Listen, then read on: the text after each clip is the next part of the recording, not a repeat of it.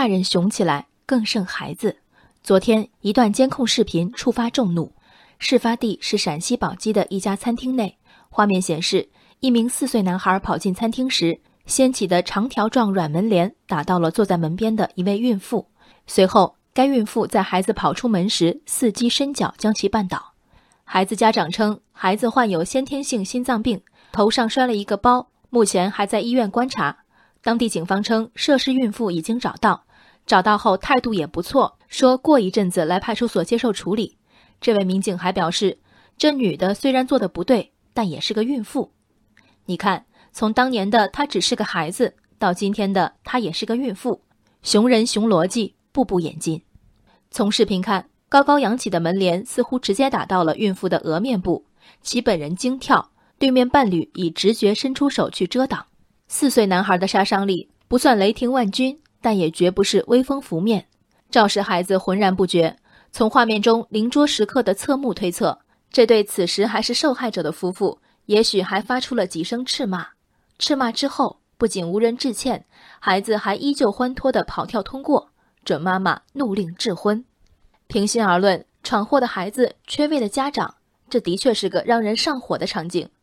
但成年人比四龄童的高级之处。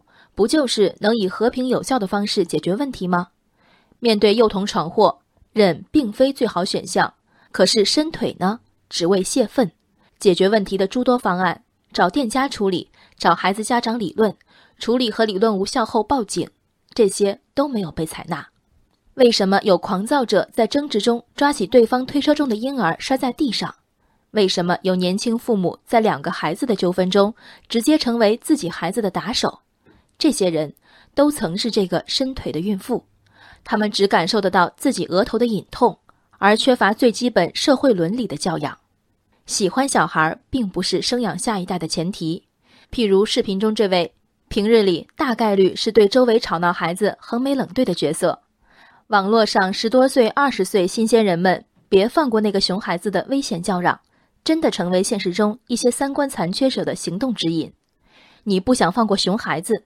熊孩子的父母却在扶起孩子后的第一时间，看你怀着孕，挺着大肚子，不敢刺激，说了几句就走了。而按不放过的逻辑，孩子是众矢之的，孕妇又怎么了呢？至少你还是个智商正常的成年人。灌输孩子以礼仪秩序观，是每个家长的不让之责。但在一代人发育发展健全前，对那些本能的跑跳、喊叫和哭闹。社会不该有起码的宽容和体谅吗？三两家长失责，我们要以集体的道德沦丧相报复吗？让所有家长噤若寒蝉，所有孩子学龄前只能在家活动，这是伸腿的人们为自己的孩子设想的未来吗？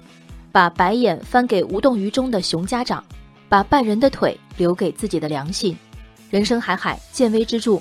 我是静文，往期静观音频，请下载中国广播 app。或搜索微信公众号“为我含情”。